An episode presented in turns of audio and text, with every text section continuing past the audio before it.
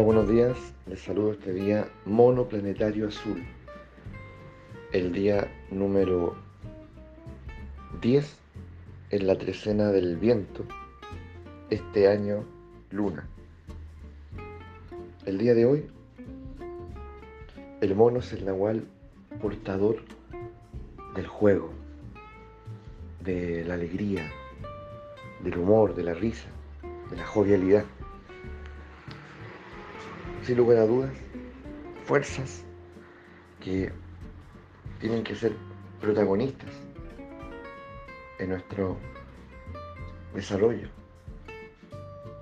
en nuestra experiencia, en nuestra dinámica del vivir. Entonces, la pregunta inicial es, ¿cuán protagonistas son estos elementos? La risa, la jovialidad, el humor, la alegría de vivir con protagonistas. O al contrario, ¿cierto? Suelo quedar atrapado en lo ceremonioso, en esa rigidez, en esa formalidad, en esa seriedad que me ahoga, que me oprime, que me quita el aliento, en esa contradicción, ¿cierto? Entre algo que parece que es motivo de risa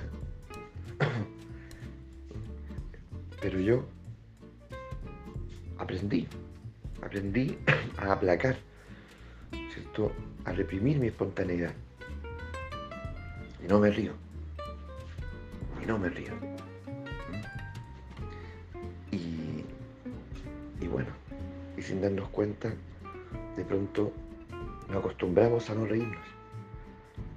Y, sin darnos cuenta, nos acostumbramos a ir por la vida eh, con una acompañados de una actitud casi mecánica.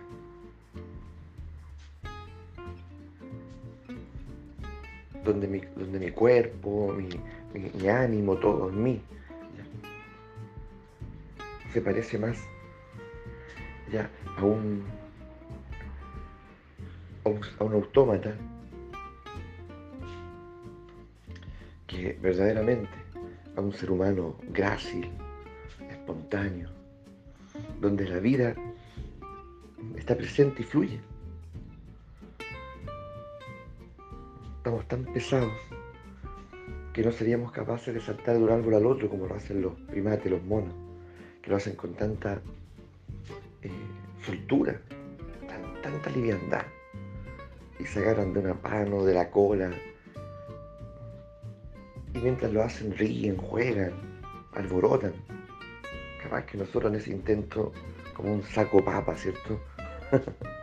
Nos vengamos abajo. Y luego, en el tiempo nos quejamos. ¿Por qué me duele el cuerpo? ¿Por qué me duele las rodillas? ¿Por qué, estoy tan cansado? ¿Por qué tengo este malestar en el cuello? ¿Por qué me duele la cabeza? Claro, o sea, ¿qué hemos dicho anteriormente? Por ejemplo, cuando hablábamos de la luna, hace algunos días atrás, ¿cuál es la emoción que está relacionada con la liviandad, con el desapego? ¿Cuál es? ¿La alegría?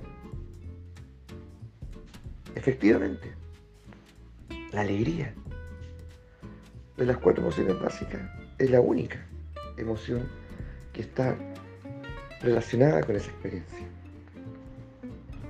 que me conecta con esa experiencia, con lo liviano, con lo, expansivo, con lo elevado, con el desapego. Por lo tanto, ¿qué ocurre si no está presente en mí? ¿Ya? Porque a lo mejor yo provengo de una familia, y esto no es un juicio moral, que tiene que ver con la descripción de fenómenos. Vengo de una familia donde efectivamente todo muy formal y también muy intelectual. Entonces se habla mucho, pero todo en esa, en esa dinámica. Se habla mucho, pero todo como haciendo análisis de todo, ¿ah? del momento actual, del tema del agua, de la ecología, de cómo está la comunidad. Entonces somos un poco sociólogos, antropólogos, filósofos. ¿ah? Interesante estar en la mesa con esta familia, pero no hay risa no hay soltura, no hay libertad.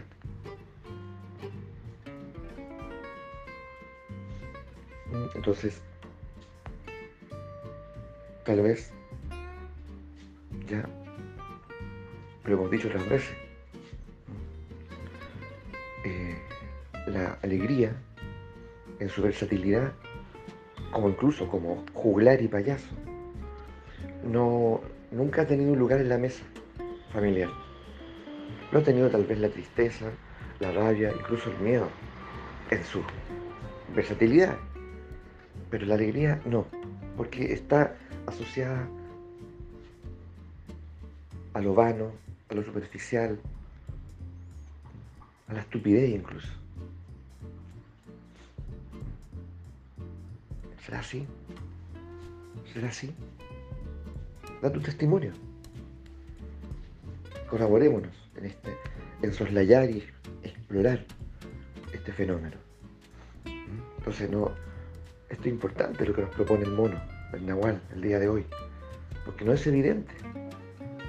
¿Qué protagonismo ha tenido la alegría, la risa, el humor, el juglar, el cómico en nuestra mesa familiar, en nuestra vida cotidiana?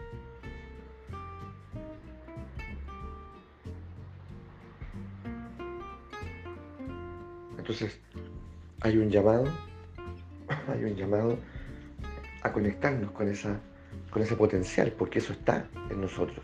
No es que uno diga, bueno, en realidad en, mi familia, el que es así, alegre, medio circense, es mi hermana pequeña, o es mi tío. Es como si fuera, o como si fuese una característica ya, que algunos tienen y otros no. No es así, en absoluto, en absoluto. Todos tenemos la responsabilidad, de hecho, de, preguntarnos y de hacer lo posible para, para que se despierte este potencial, para que esté eh, disponible, presente.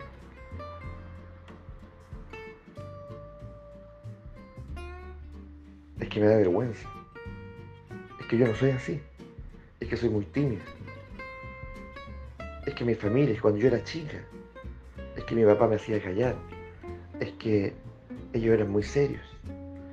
Eh, en fin, las justificaciones pueden ser innumerables y creativas. El asunto es que empezamos a darnos cuenta, por ejemplo, que nuestra educación es muy importante que los niños se conecten con el juego. ¿Y qué es lo que pasa? Yo trabajo, la mayoría de ustedes saben, hace ya 15 años, en el área de la educación parvularia, formando a las futuras educadoras. Y en esos 15 años yo he aprendido la importancia de su labor y la importancia del juego como un recurso pedagógico.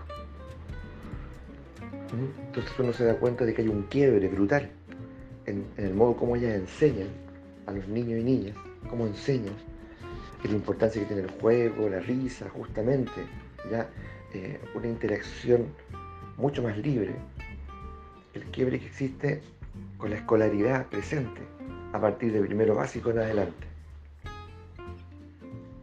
Ahí hay que estar sentado, ahí hay que escuchar al profesor, la profesora, ahí, eh, bueno, eh, hay otro rito, ¿entiendes? Hay una relación con el tiempo, el juego ya no está,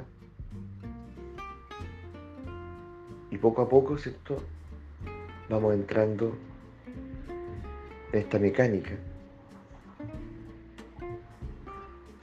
que de alguna manera nos, yo diría, nos roba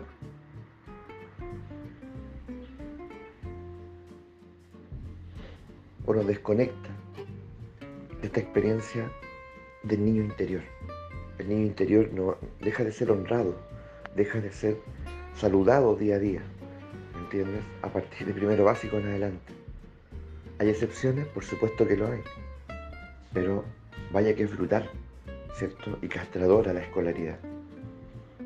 Entonces, ahí me he dado cuenta. Y, y bueno, y esto es vigente, esto, esto ocurre ahora. ¿Ya? De ahí la importancia de, hablar de la educación y cuáles son los elementos que están allí, ¿cierto? En, en juego, en consideración. ¿Qué elementos son los protagonistas de nuestra, de nuestra educación, de la que recibimos nosotros y de la que están recibiendo nuestros hijos e hijas, nuestros estudiantes? Ya hemos dicho mucho al respecto, mucho.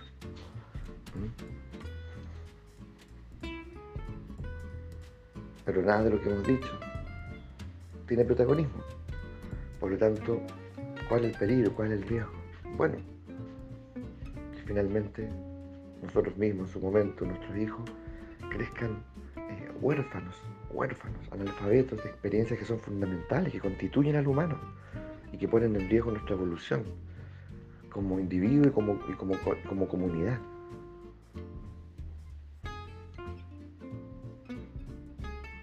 ¿Qué ocurre, por ejemplo? ¿Ya? Eh, crecer en una institución, estar siendo formado en una institución donde la risa, la alegría, la espontaneidad eh, eh, no está presente o es castigada. Tal vez tú fuiste uno de estos niños o niñas que fue castigado por ser así por, tener mayor libertad y, conexión con esta liviandad, con esta alegría, con este humor. ¿Fuiste tú uno de ellos? ¿Y qué pasó? ¿Cómo, cómo, cómo viviste esa experiencia? ¿Qué hiciste para contrarrestar esa hostilidad? ¿Te convertiste en uno de ellos? ¿Reprimiste esa fuerza en ti? ¿Natural? En fin, tenemos tantas preguntas podemos ahondar y penetrar en esta experiencia. Entonces, aprender a tener como aliado al mono, hablar con él y decirle, mira, yo, yo estoy en estas circunstancias y yo necesito, requiero, demando, yo eh, volver a conectarme con ese niño interior. Porque en él está esa liviandad, esa espontaneidad, esa alegría esa ligereza en el vivir que yo necesito. Ya estoy muy cansado. Ya no quiero esta tensión, esta rigidez, esta pesadez. este exceso, Como de, importancia. Porque también el mono viene a contrarrestar eso. No solamente en ti o en mí, en forma colectiva. a contrarrestar el exceso de importancia personal que finalmente nos lleva al dramatismo, ¿cierto? Tanta importancia que le damos a las cosas y nos cuesta mirarlo en, mirarlo en perspectiva. Que, que se conecta de alguna medida con lo que hablábamos ayer, ¿no es así? Aprender a tener otra perspectiva, situarnos de otra manera. Bueno, el mono es el que salta de un árbol al otro y por lo tanto siempre tiene diferentes es un acróbata. Tenemos que aprender a ser acróbatas de la percepción y no estar siempre en el mismo árbol, no estar siempre en la misma rama, en la misma hoja. O sea, qué brutal ¿eh? la imagen. Entonces tenemos mucho, mucho por delante. Es un día fascinante. Acuérdense, aprender a dialogar con los nahuales y solicitarles lo que necesitamos. Son poderes, son fuerzas activas que pueden hacer mucho por nosotros. Pues bien, que tengamos una excelente jornada, que estemos, que estemos excelentes, muy, muy esclarecidos. Y sobre todo con la posibilidad abierta hoy de experimentar una gran carcajada liberadora.